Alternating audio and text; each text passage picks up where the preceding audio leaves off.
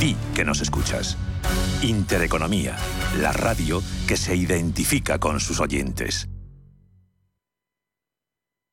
Y ahora conectamos con historias reales de Iberia. La sostenibilidad es una de las prioridades de Iberia.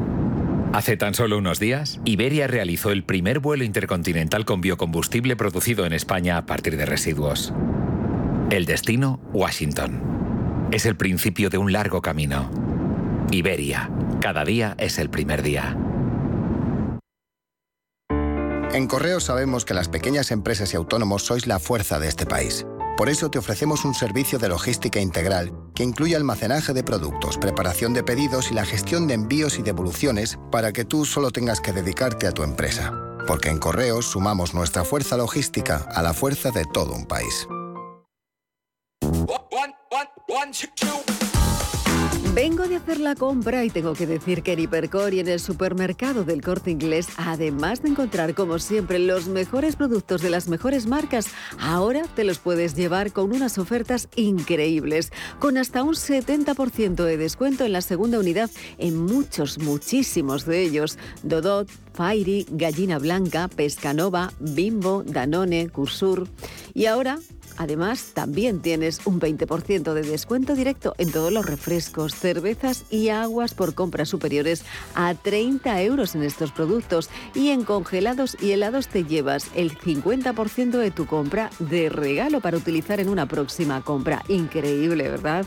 Y como siempre, en el corte inglés, con la más cuidada selección de productos frescos de temporada y la charcutería más selecta. No lo dudes. Para tu compra diaria no hay nada mejor que Percor y el supermercado del corte inglés porque te ofrece lo mejor de las mejores marcas con unas ofertas inigualables. Compruébalo en tienda, en la web y también en la app.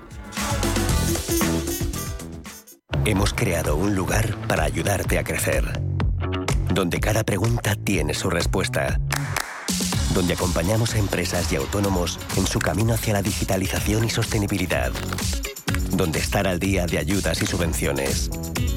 Y donde se impulsa la internacionalización de todos los negocios.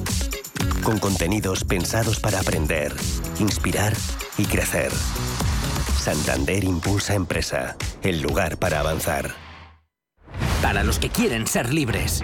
Para los que lo quieren todo y lo quieren ya. Para los que son unos campeones. O para los que creen que esto es cuestión de magia. Para todos, B2Me presenta We Will Rock You, el musical producido por la banda Queen que está arrasando en Madrid en el Gran Teatro CaixaBank Príncipe Pío. Entradas en laestacion.com. Hoy en día, encontrar la herramienta que pueda resistir el paso del tiempo es fundamental en la renta fija. Es por eso que MFS Investment Management adopta un enfoque Active 360. Visite mfs.com barra Active 360. Escucha cada jueves de 1 a 2 de la tarde en Radio Intereconomía Negocios de carne y hueso, el programa para emprendedores, startups y pymes líder en habla hispana, con Mariló Sánchez Fuentes.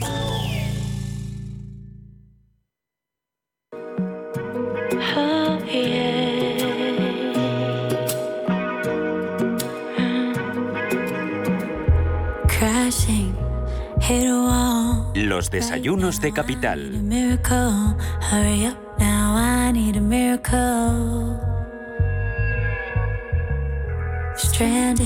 Desayunos Capital en Radio Intereconomía. Hoy, Elena, nuestra invitada, ¿quién es? Bueno, pues hablamos esta mañana, eh, vamos a hablar de un informe de la séptima edición del informe Approaching the Future, que es, eh, habla de esas tendencias de la reputación y de la gestión de los intangibles, elaborado por Canvas. Es una firma de consultoría y conocimiento estratégico en sostenibilidad. Y en esta mañana nos acompaña en estos desayunos Isabel López Triana, cofundadora y directora general de Canvas. Isabel, bienvenida, buenos días, ¿qué tal? ¿Cómo estamos? Muy bien, Elena buenos días. Encantada de recibirte este lunes aquí en los desayunos. Eh, fíjate que estaba mirando eh, esta séptima edición, siete años ya. Son ya muchos años.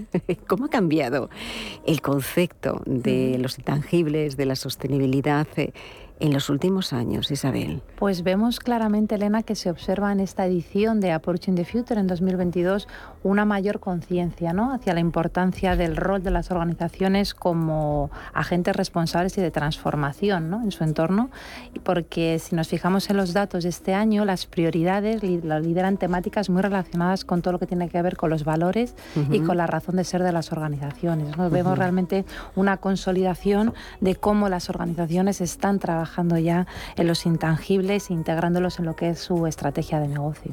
Ahora hablamos de esos intangibles, de bueno, pues de lo que se habla en el estudio, pero ¿cómo se realiza eh, eh, este estudio, este séptimo informe mm. para dar este tipo de conclusiones? Bueno, este estudio es un estudio muy colaborativo. En primer lugar, es un estudio que elaboramos desde Canvas Estrategias Sostenibles en colaboración con Corporate Excellence, mm. pero trabajamos muy de la mano de numerosos expertos. Por un lado, primero identificamos los temas a través de nuestra plataforma de inteligencia social, que es el Radar Canvas, y luego hacemos entrevistas a expertos. Hemos contado este año con nueve expertos en diferentes ámbitos de reputación, de sostenibilidad, de inversión en ASG, en, eh, temas medioambientales, sociales y gobernanza.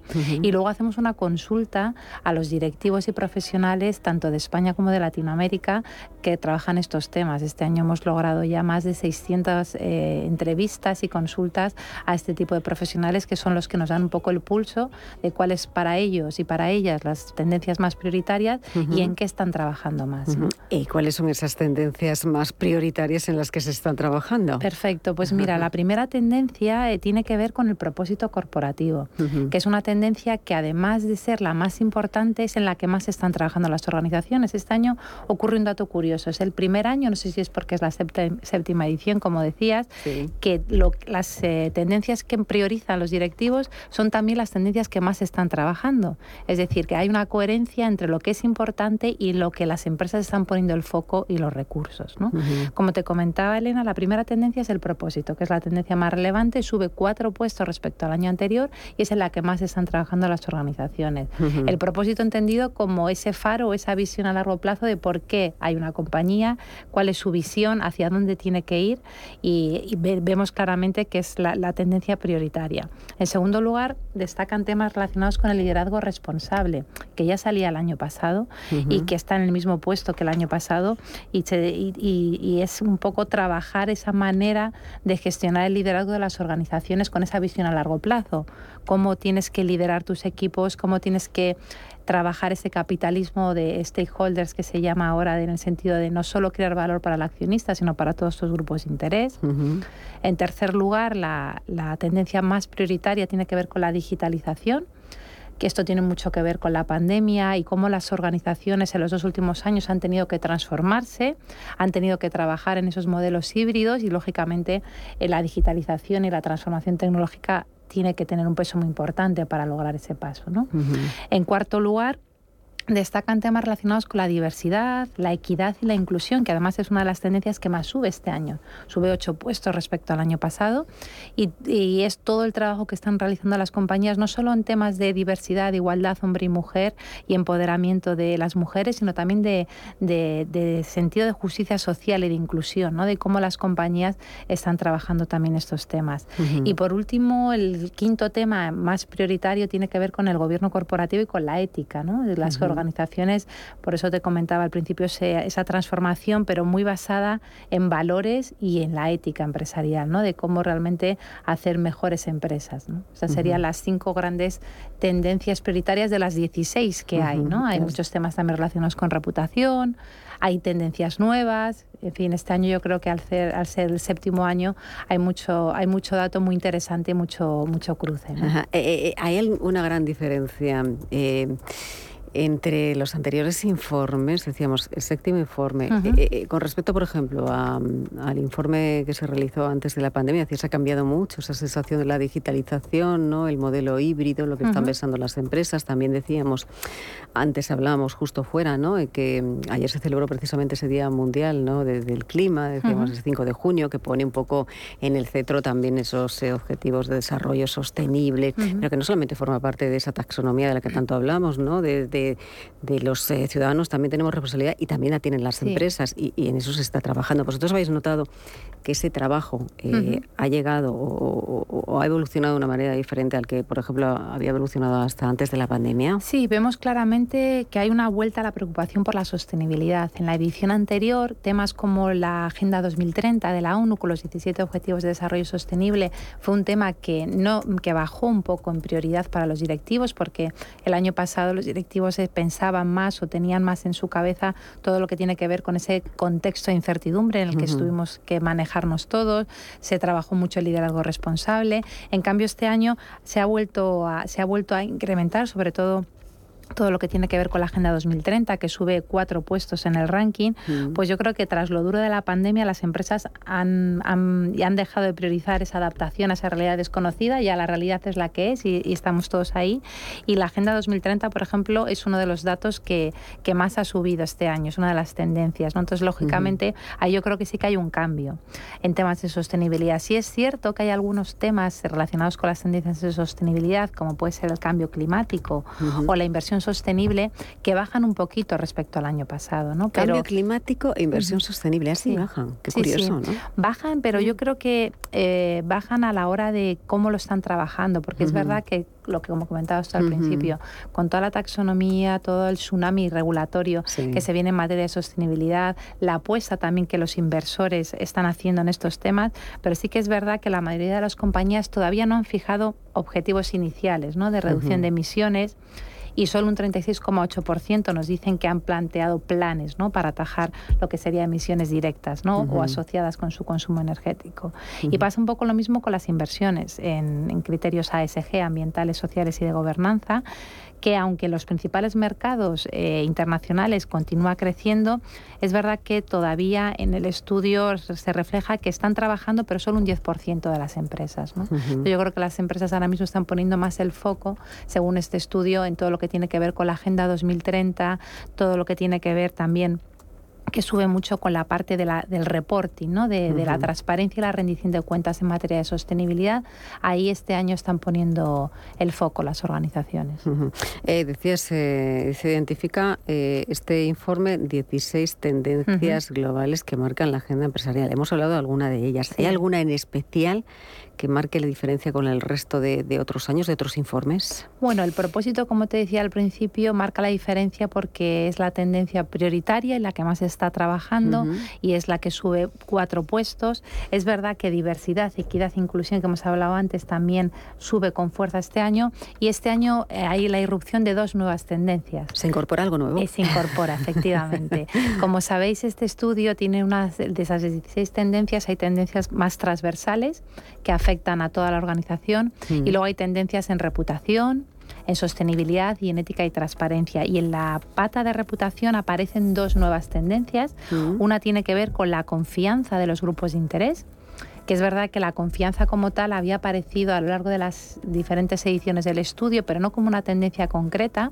Yo creo que eso surge por la necesidad de, poner un foco y que sean las organizaciones las que estén liderando esa transformación y ese cambio de modelo económico. Según los últimos estudios que nosotros manejamos, los los partidos políticos, los gobiernos, incluso las entidades no lucrativas están en un proceso de un ciclo de desconfianza y eh, la sociedad está mirando hacia las organizaciones, nos están mirando como diciendo, sois vosotros un poco los que tenéis que liderar eso. Y con ese capitalismo de stakeholders que hablábamos antes, es decir, yo como organización tengo que trabajar no solo para dar valor a mis accionistas, sino para generar valor a mis empleados, a mis clientes, cómo estoy trabajando con mis proveedores, qué impacto estoy eh, generando en la sociedad y cómo estoy incorporando todas esas expectativas, pues es lógico que haya surgido esta nueva tendencia como prioritaria para las organizaciones, cómo gestionar de una manera profesional esa confianza y sobre todo lo que nos decían los directivos y las directivas consultadas es cómo incorporar las expectativas, ¿no? Está muy bien decir, bueno, yo escucho, escucho a mis clientes, escucho a mis empleados, pero luego qué hago con lo que me cuentan, ¿no? ¿Cómo incorporo eso dentro de mi estrategia? Entonces yo creo que ese es el, el, reto a los que nos vamos a enfrentar las organizaciones y que por eso surge como una tendencia, ¿no?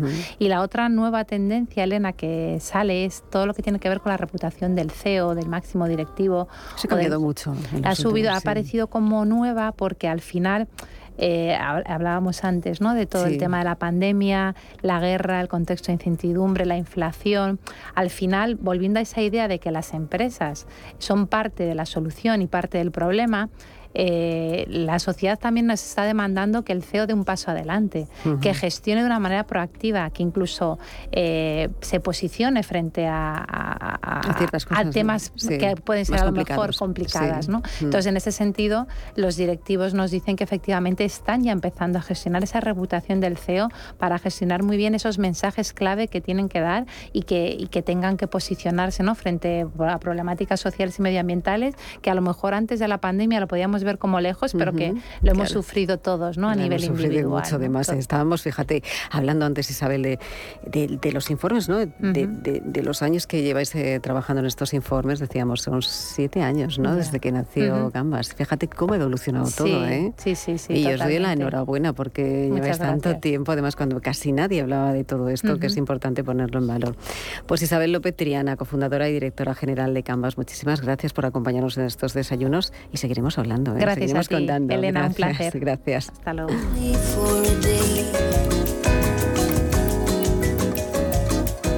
En Capital Intereconomía, información, opinión y análisis. Siempre rigor.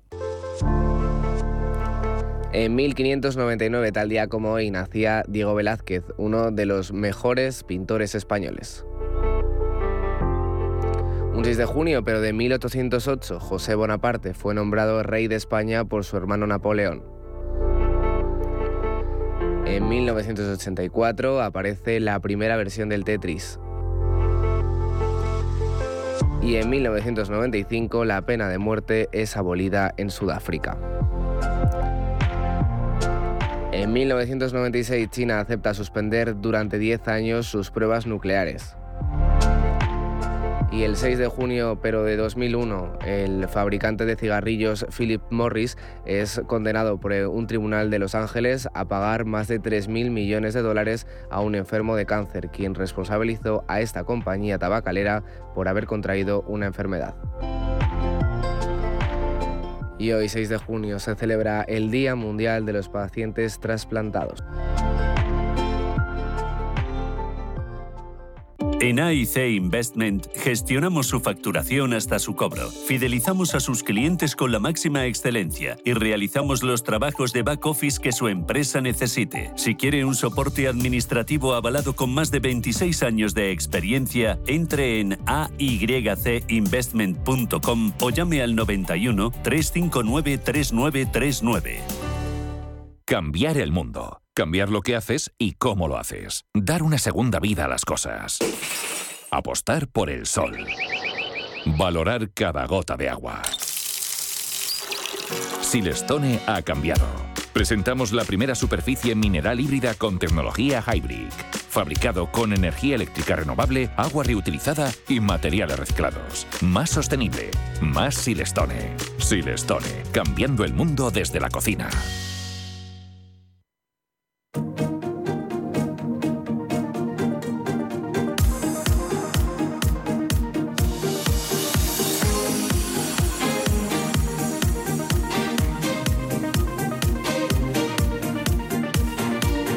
'Descubre', analiza, impulsa. Digital Business en Capital Intereconomía.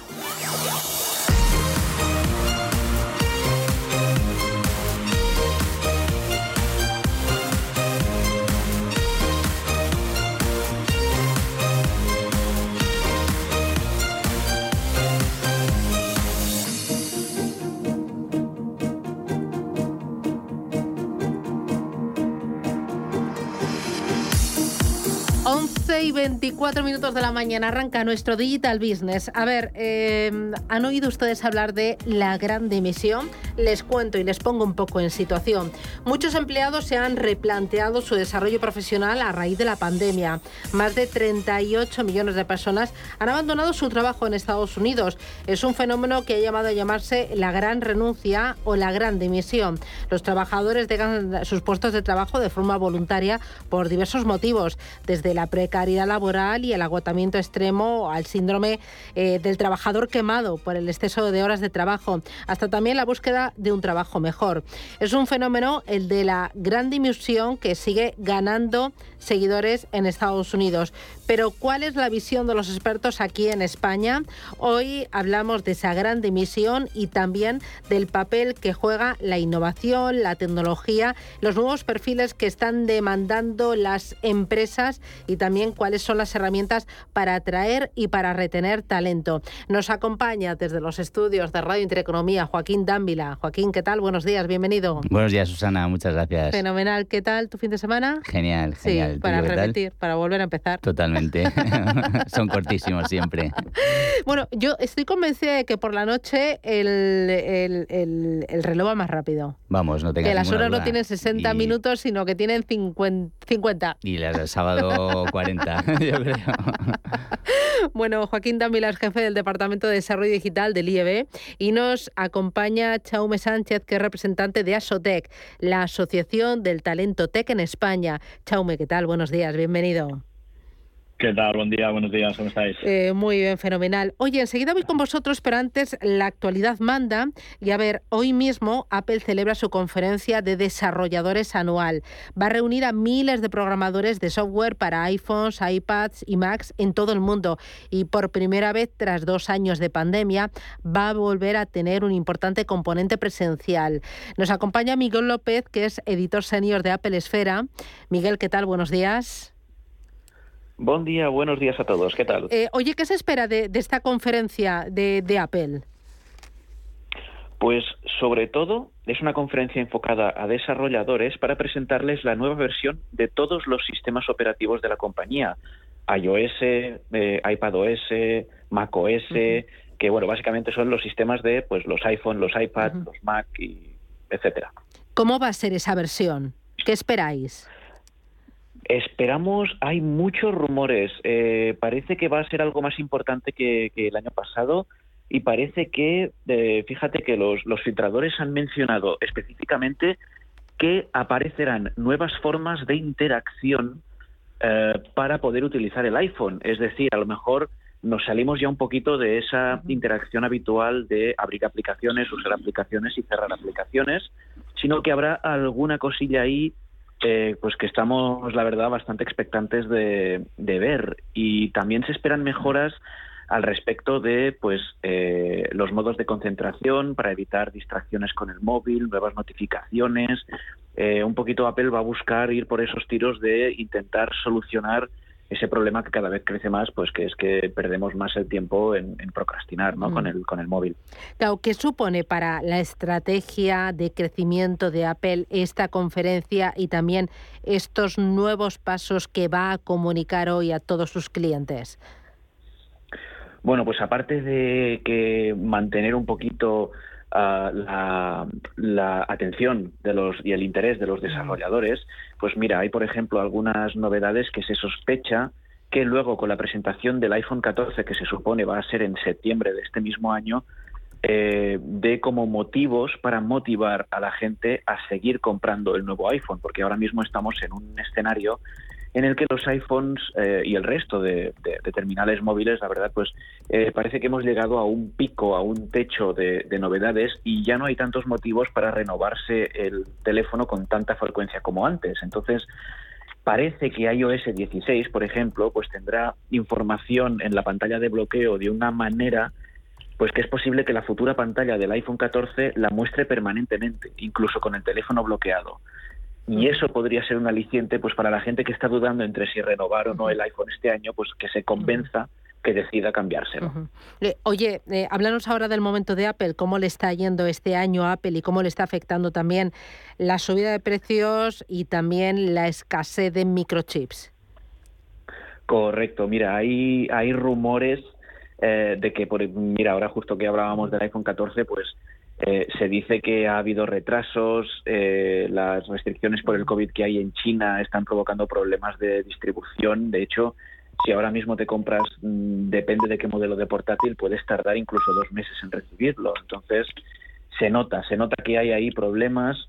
Y Apple, pues, eh, bueno, lo, bueno que tiene Apple es que tiene mucho, mucho dinero en efectivo preparado para cubrir cualquier problema, para cualquier imprevisto pero al mismo tiempo pues se nota que ah, atraviesan ah, esa, también han notado esa bajada de la bolsa en los mercados, eh, están sobre todo, no diré que, que decir, es de las compañías que mejor están capeando este temporal, eh, son de las que mejor eh, están un poquito sorteando todos estos obstáculos que estamos teniendo este año, pero sí que están un poquito pues notando pues que bajan las ventas de los iPhone, eh, la subida de precios hace que los eh, que la gente pues un poquito eh, escatime. Muy bien. Bueno, pues eh, estaremos muy pendientes esta misma tarde de, de las novedades, de los anuncios, del tono y también del contenido y mañana lo podremos analizar con mucha más tranquilidad. Miguel López desde Apple Esfera, muchísimas gracias por atendernos y hasta pronto. Que vaya bien la tarde. Un, Un abrazo. placer. Mm. Oye, vamos con, esto de la gran dimisión, Chaume, eh, Joaquín. Eh, Joaquín, ¿qué es la gran dimisión? Eh, ¿Es un, eh, ¿es un eh, proceso solo de Estados Unidos? ¿Está pasando solo en Estados Unidos o también aquí en España lo estáis viendo? En absoluto, en absoluto. Es, algo totalmente mundial, ¿no? Probablemente eh, a diferente escala a día de hoy, porque estas cosas, yo en, estos casos incluso anticipo que, bueno que irá en aumento, ¿no? Probablemente muy impulsado, ¿no? Por las nuevas generaciones que tienen otro concepto del trabajo, otro concepto de la dedicación un poco a sus entornos laborales frente a personales, ¿no? Pero que está tirando mucho, ¿no? Eh, ahora mismo casi todos los órganos de decisión no están formados por las eh, nuevas generaciones, pero los contratados sí. Y yo creo que las empresas a día de hoy se están enfrentando a una gente joven que tiene otros criterios a la hora de conciliar, a la hora de incorporarse a un proyecto pues que tenga ciertos valores, que cumpla ciertas expectativas, ¿no? Y esto pues eh, va, va, a ir creciendo, porque además no es que las nuevas generaciones, los que tienen ahora 25 años, vayan cumpliendo años, es que los que no tienen 25 años van a ir viéndolo, ¿no? Y van a ir un poco empapándose uh -huh. de esta cultura. Eh, Chaume, ¿por qué se produce la gran emisión en el mundo y también aquí en España? ¿Y en qué tipo de profesionales se está viendo? Bueno, yo ahí hablaría eh, un poquito muy de acuerdo a lo que decía también eh, Joaquín. Eh, yo siempre digo que lo que pasa en eh, Estados Unidos, pues el contexto mundial cambia y nos llega pues un año y medio, dos eh, después. Yo creo que también esta crisis económica y eh, pandémica, pues yo creo que hemos tenido mucho tiempo para pararnos y para pensar que esto no, no nos había pasado en la historia mucho, ¿no? Tener dos años en casa para poder eh, pensar y unido a lo que está comentando Joaquín, ¿no? Eh, de que las nuevas generaciones vienen con, con, otro chip, con otro, con otra mentalidad, ¿no? Por dar eh, datos, pues, bueno, me acuerdo de mis abuelos o mis bisabuelos, eh, cambiaban de trabajo una vez o ninguna, ¿no? Nosotros estamos cambiando entre 5 y 6 y como comentaba Joaquín, pues las nuevas generaciones cambiarán entre 15 y 20 veces, ¿no? Entonces, bueno, lo que antes el trabajo era un intangible y era un necesario, pues ahora mismo es un vehicular, ¿no? No, no, no es necesario para, para la vida, para estas nuevas eh, generaciones. Y si le sumas eh, lo acontecido a nivel geoestratégico y geopolítico, pues estamos entre nuevas oleadas de talento eh, y nuevos retos ¿no? para las empresas, sin duda. Es que fíjate, hemos cambiado también nosotros porque antes nuestros padres nos decían, tú estudia, eh, entra en una buena empresa y ahí aprovecha, formate, crece, pero dentro de la empresa. Y ahora nosotros a nuestros hijos le decimos, tú eh, aprueba, eh, cambia, experimenta, no te acomodes, si ves alguna oportunidad, pues aprovechala. Es que ha cambiado totalmente la, la, cultura. No sé si también hay una falta de compromiso por parte de los jóvenes, Joaquín. Bueno, yo creo que es un compromiso de otra manera, ¿no? De hecho, son jóvenes tremendamente implicados, siempre y cuando vean en la empresa correspondiente que se alinea con los valores que ellos eh, persiguen, ¿no? De hecho, eh, recientemente publicaban Antonio Núñez, Elena Rodríguez, uh -huh. eh, José Ramón Pin un, un informe, ¿no? Donde se hablaba de estas nuevas generaciones que abordaban proyectos eh, que estuvieran alineados con sus criterios, con sus valores, y en esos se dejan la piel. Y yo creo que ahí un síntoma muy claro, ¿no? En IEB lo vemos claro, ¿no? Cada vez viene más gente a hacer nuestros programas para montarse por su cuenta, para montar un proyecto, para lanzar eh, su propia startup, ¿no? Hay gente que, que nos viene al IEB a, a, a formarse para hacer un MBA, históricamente era gente que quería ocupar un puesto directivo y ahora cada vez hay más gente que lo que quiere es montar su propia empresa, ¿no? Entonces, son una generación que eh, probablemente la anterior generación, si no tenía muchísima ilusión por el proyecto empresarial, se dedicaba igual en cuerpo y alma. Hoy necesitan estar ilusionados y, sin embargo, una vez que están ilusionados, se dejan la piel y son tremendamente, tremendamente comprometidos ¿no? con el proyecto. Eh, Chaume, vosotros habéis pulsado con las empresas eh, más búsquedas eh, y otro tipo de perfiles tras esta gran dimisión, esta gran renuncia en, aquí en España también. Sí, pues mira, nosotros desde eh, Asotec pues somos diferentes eh, estructuras eh, educativas que sale un poco más de lo que es la tendencia formativa arreglada tradicional y nosotros ya llevamos viendo desde hace tiempo eh, también lo que eh, comenta Joaquín, ¿no? Que, que, si no estás implicado con el proyecto y al final tiene que ser un proyecto de, de vida, ¿no? Y esta corriente eh, joven, pues bueno, estamos apostando, ¿no? Por estos nuevos modelos eh, innovadores eh, educativos, en nuestro caso, lo que nosotros llamamos eh, bootcamps, y en este caso, pues ya no necesitas ¿no? tener una carrera universitaria de cuatro años, sino que realmente en unos pocos meses eh, puedes dar un cambio, un cambio de, un cambio de vida, ¿no? Y en este caso particular, pues nos viene mucha gente, ¿no? Con esa gran eh, dimisión que estábamos comentando al principio, pues estamos viendo, ¿no? Que tenemos gente con altas eh, capacidades, como bien cita Joaquín, que, que, la tenemos un poco desaprovechada, ¿no? ¿no? ¿no? tienen esa alma o esa hambre y en cambio pues esta corriente de nuevas tecnologías pues está incentivando ¿no? a que mucha gente eh, deje de estar en entornos laboralmente un poco más eh, deprimidos para bueno esta corriente que viene ¿no? y que está entrando y que ya es eh, voce populi, ¿no? la transformación digital que está impactando ¿no? y necesitamos tecnólogos y y eh, tecnólogas y desde la estamos intentando ¿no? promover estos estas estos nuevos impactos ¿no? y este nuevo impacto y que la gente que tenga ganas pues pueda entrar en este mundo tan eh, disruptivo ¿no? Joaquín. Totalmente de acuerdo ¿no? con, con Jaume. Yo creo que, que yo me lo, ha tocado uno de los de, de las áreas, ¿no? de las temáticas que probablemente esté generando mayor atractivo entre las nuevas generaciones, ¿no? que es el entorno de la tecnología. ¿no? Pero, sin embargo, eh, llevamos, no, no, no, es exclusivamente tecnología. Eh, los bootcamp no es solo eh, una cuestión de, de, temario, es también un, un, una cuestión de formato. ¿no? Ya me lo, lo ha explicado muy bien. El, el, formato convencional, pues el formato convencional tiene también que cambiar y tiene que adaptarse. ¿no? Nosotros en IEB lo que hacemos es incorporar a los profesionales a la formación, ¿no? que no te cuenten lo que pone el libro, que te cuenten lo que ejercitan ellos en su día a día, ¿no? Yo creo que es la clave de los programas del IEB y de todas las escuelas de negocios y las universidades que están eh, siendo altamente demandadas por los jóvenes eh, de esta generación. ¿no? Yo aquí creo que lo más importante es el acercamiento del mundo profesional al mundo eh, académico formativo, pero sobre todo el hacerlo con ilusión. Yo creo que la clave, lo hemos dicho siempre, ¿no? de una entrevista de trabajo es que se te vea con ilusión. Claro, que te brillen los ojos. Claro, eso eh, tú entrevistas a tres personas, dos eh, menos ilusionadas y una más ilusionada, y dejas de fijarte sí. probablemente en temas uh -huh. como el expediente, ¿no? Dices, esta persona que es que va a dar gusto trabajar con él, ¿no? Para eso hay que saber ilusionar. Y no todas las empresas están preparadas, ¿no? Hay que saber ilusionar a esta nueva generación y las anteriores generaciones también nos encanta que nos ilusionen. ¿eh? Claro. Eh, oye, Chaume, eh, las empresas ahora mismo están más conectadas con eh, centros de formación como vosotros, como Asotec.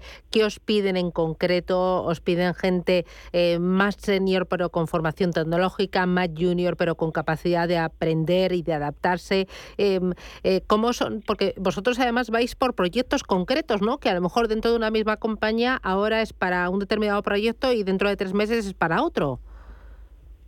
Sí, al final, bueno, yo en el caso eh, particular, como CEO de GitHub, que somos, eh, como hemos citado antes, una de las eh, asociadas uh -huh. dentro de eh, Asotec, hablo en nombre, en nombre propio en este caso.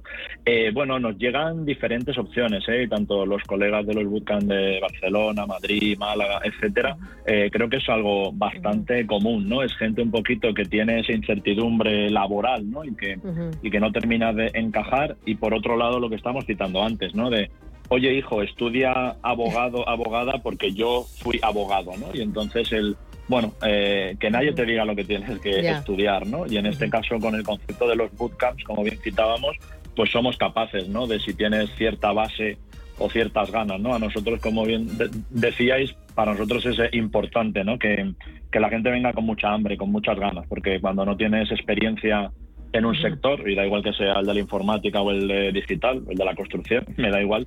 Eh, yo siempre les digo a los eh, alumnos y a las alumnas que lo, que lo, único que tienes cuando estás empezando es mucha hambre y muchas ganas, que se te note, ¿no? Como bien estaba citando Joaquín. Y yo creo que eso es transversal a cada uno de los miembros de la eh, asociación. Y luego es verdad que, bueno, hablamos de jóvenes, ¿no? Pero no, me gustaría dejar tampoco de lado a gente entre 40 y 55 años, ¿no? Tenemos gente que tiene un seniority eh, de abogado, de tecnología, eh, etcétera, y hace lo que llamamos un reskilling, ¿no? Hacemos un lavado de esa tecnología y, por ejemplo, ahora pues en el tema legal, pues legal tech, en el tema de finanzas, fintech, ¿no? Entonces, estamos encontrando profesionales eh, con una experiencia y un background súper importante y con este baño y esta capa que le damos en los bootcamp, la verdad que son perfiles altamente eh, demandados. De hecho, tenemos prácticamente... que me voy, que me voy Chaume, Joaquín, eh, un titular de cierre para esta gran dimisión aquí en España. ¿Cómo podemos aprovechar esta ola?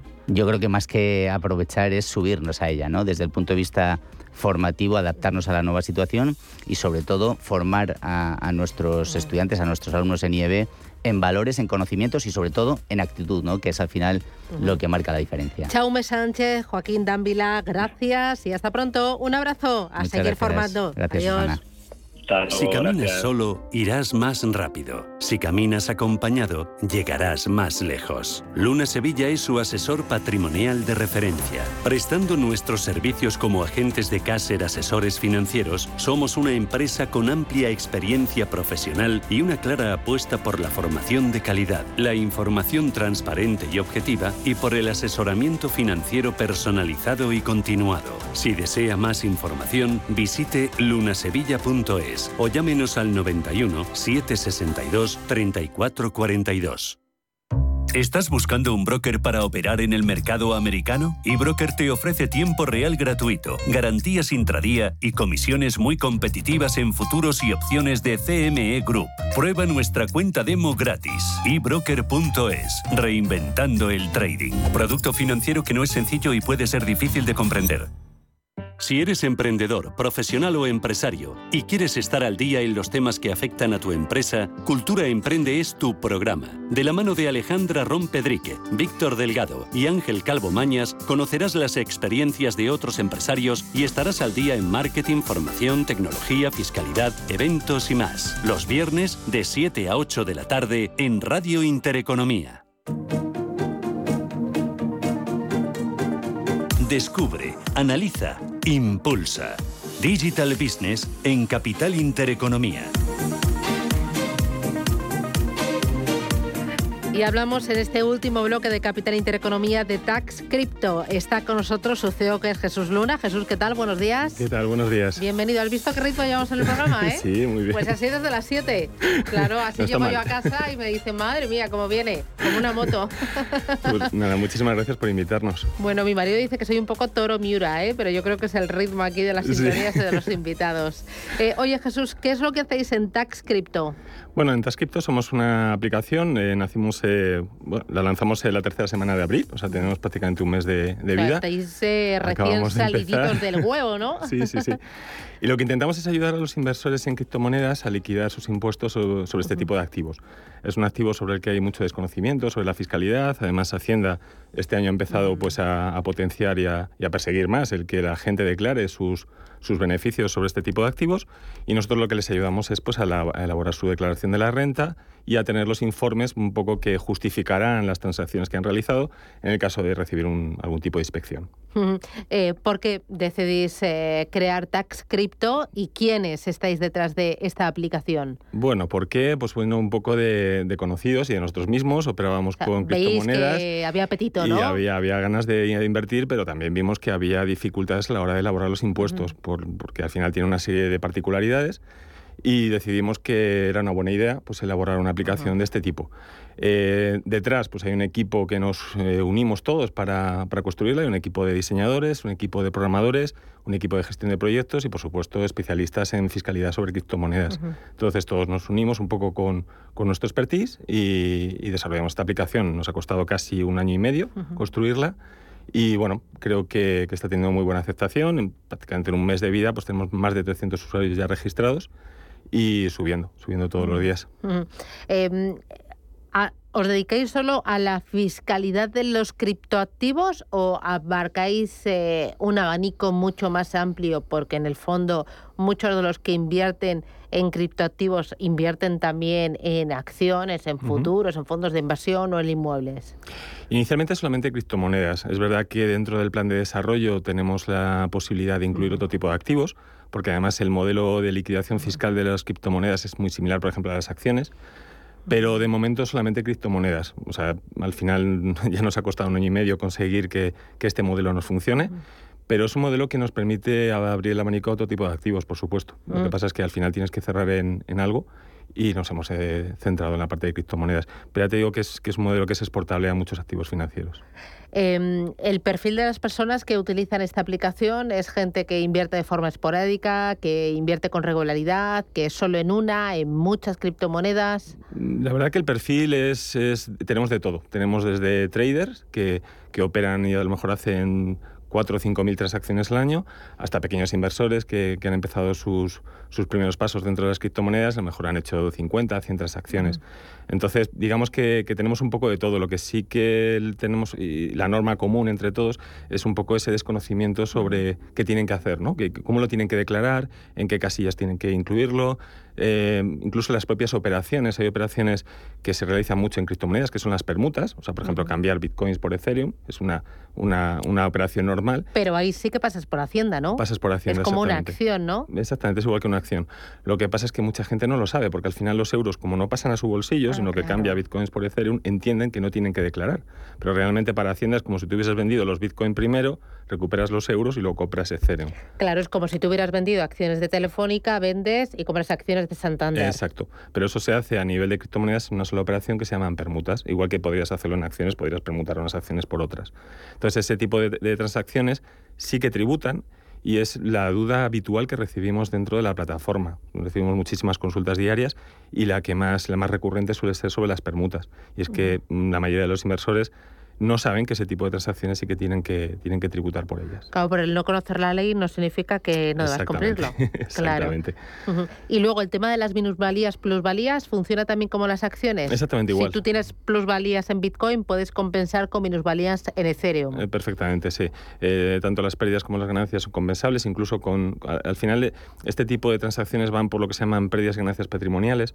Por lo tanto, dentro de esa, de esa, de esa casilla, dentro de la declaración de la renta, si tienes también pérdidas de años anteriores en esos conceptos, también los puedes compensar con beneficios que tengas en criptomonedas.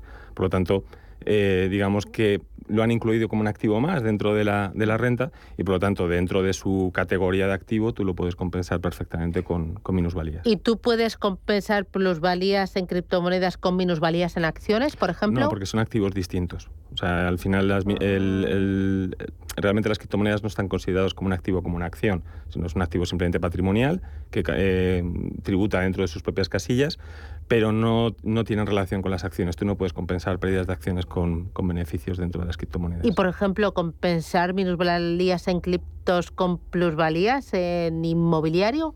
Tampoco. Tampoco. Es que son, son al final vale, son activos vale, distintos. Yo, Exacto. Entonces, al final eh, tienes que irte por la categoría de activo en la que tú declaras eh, en la renta dentro de las criptomonedas y con esos activos son los que tú puedes compensar, uh -huh. pero no son compensables. Igual que tú no puedes compensar eh, beneficios que tengas en acciones con pérdidas que tengas en inmuebles. Van, van por casillas distintas, van por conceptos distintos y por lo tanto no son compensables. ¿Cómo es la aplicación? Bueno, la aplicación lo que hemos intentado, ya había aplicaciones en el mercado, sobre todo americanas, que hacen, que hacen algo parecido. Lo que nosotros intentamos era ver un poco qué podíamos mejorar de esas aplicaciones. Sobre todo lo que lo primero que vimos es que fuera fácil de usar, porque ese tipo de aplicaciones, al final cuando entras en temas fiscales suelen ser muy complejos, entonces intentamos que la aplicación fuera sencilla de usar. Y luego además que muchas veces hay muchas operaciones, ¿no? A lo largo de un mes o incluso a lo largo de un por lo tanto tienes que tener un modelo de presentación de datos que sea sencillo y que, y que tenga facilidad de filtrar a la hora de encontrar dónde están las transacciones, en qué fecha lo hiciste o en qué plataforma hiciste la transacción concreta, ¿no? Entonces intentamos que fuera muy usable y de hecho nos, estuvimos casi dos meses trabajando el modelo de experiencia de usuario para que eh, fuera sencillo de utilizar. Además tuvimos toda la parte de test de usuarios y demás para validar que el modelo fuera, fuera correcto. Luego, eh, el, que estuviéramos centrados en los impuestos en España. Al final, si tú coges una aplicación americana, pues tienes eh, una liquidación de impuestos adaptable a la legislación, americana. Es verdad que si tú utilizas el método FIFO, que es el que utilizan en España, te lo puedes traer, ¿no? Pero nosotros lo que hemos hecho es 100% eh, legislación fiscal española. Y luego el tema del soporte. Lo que encontramos es que el soporte en, la aplicación, en este tipo de aplicaciones suele ser bastante malo o nulo. Nosotros lo que intentamos es que el soporte, en nuestro caso, intentar alcanzar lo que nosotros llamamos la excelencia. Es decir, en menos de dos horas hemos solucionado cualquier problema que el usuario tenga en nuestra plataforma, tanto con las integraciones como que le falten transacciones. Cualquier error que tenga en la aplicación, eh, tenemos un equipo específico para este tipo de cosas y además que ya está acabando la, eh, campaña de renta y por lo tanto eh, tú no puedes esperar una semana para que te solucione una incidencia en este tipo de aplicaciones, sino que tiene que ser algo inmediato. Entonces, esas son un poco las tres grandes líneas en las que quisimos construir la aplicación. Vale.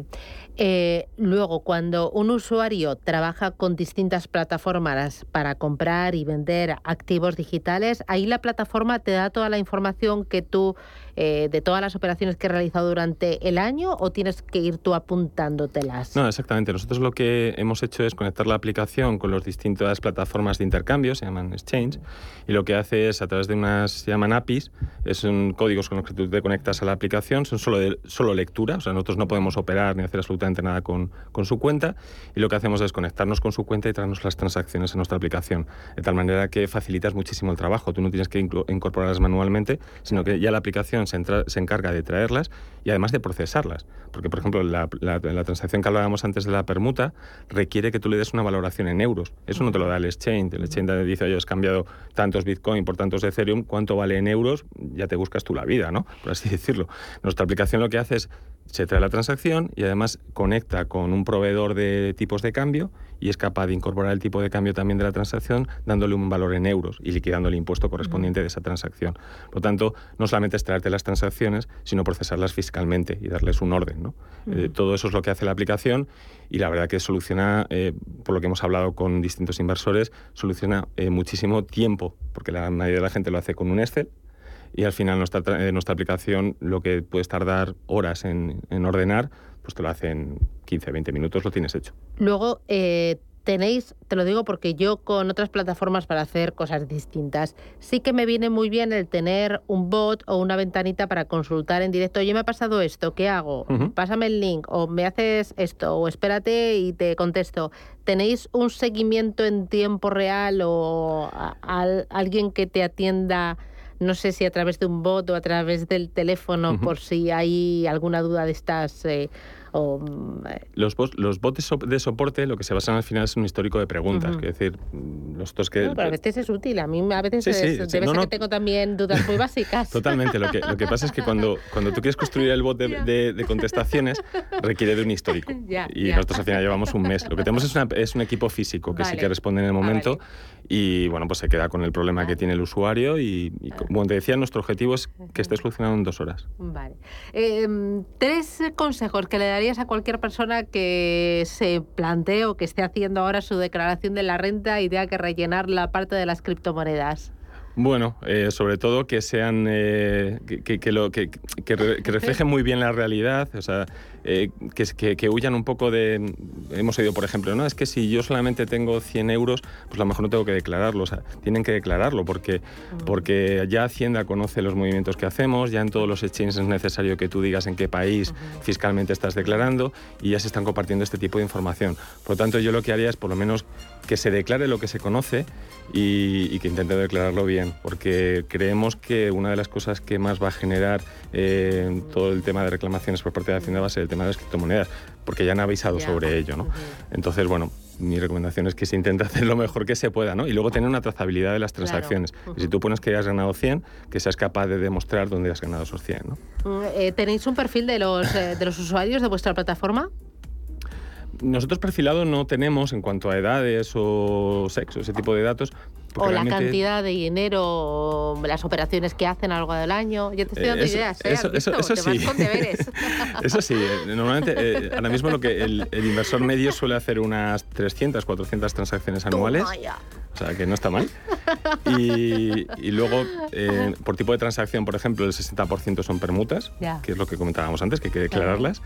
Y, y luego, pues monedas de todo tipo. Ahí sí que la verdad que tenemos de todo. No solamente, mucha gente piensa que es solamente Bitcoin el tema del- de las criptomonedas, pero nosotros manejamos 4.000 y te diría que ya hemos tocado el 20% de ellas, ya se han tocado por lo menos. Madre mía. Jesús Luna, CEO de Tax Crypto. Enhorabuena, grandes Muchísimas éxitos y a crecer. Un abrazo. Otro fuerte. Adiós, chao, chao. Chao.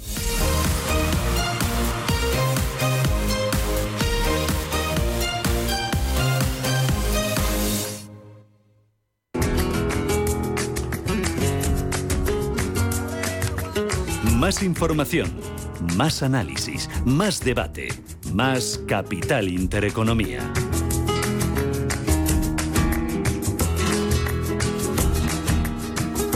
Lunes de flamenco en la capital, el Corral de la Pacheca acoge un espectáculo en el que confluirán cantaores, bailadores y guitarristas para demostrarnos que 50 años después sigue siendo uno de los mejores tablaos de Madrid y de España.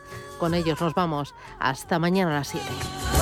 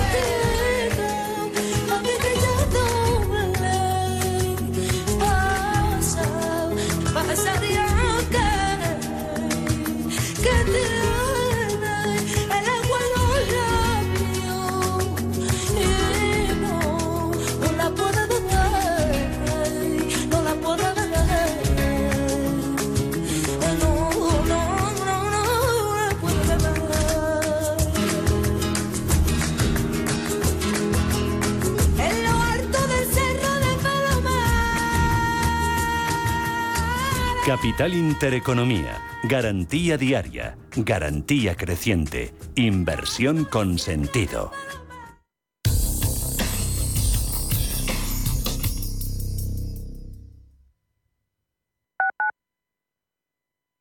Los mercados financieros. Las bolsas más importantes. Información clara y precisa. Esto es Radio Intereconomía. WeCity es la más reciente e innovadora plataforma de inversión inmobiliaria. En WeCity podrás invertir en las mejores oportunidades inmobiliarias y diversificar tus ahorros de manera fácil, rápida y segura. Entra hoy en wecity.io e invierte en un solo clic. O si prefieres, llama al número 679 667 623 y te ayudaremos. ¿Necesita comprar, vender o alquilar una vivienda o local? Pues elija confianza y transparencia. En Antilla Grupo Inmobiliario llevamos 25 años asesorando a nuestros clientes que son nuestro mejor aval. Conozca todos nuestros centros en antilla.es o llámenos al 91 826 1816. Ah, también puede ganar una buena comisión trayendo a un amigo o familiar. Antilla Grupo Inmobiliario, su mejor aliado. En Donpal celebramos 60 años compartiendo nuestro jamón y los sabores más exclusivos de nuestra gastronomía, con el sello de Jabugo como buque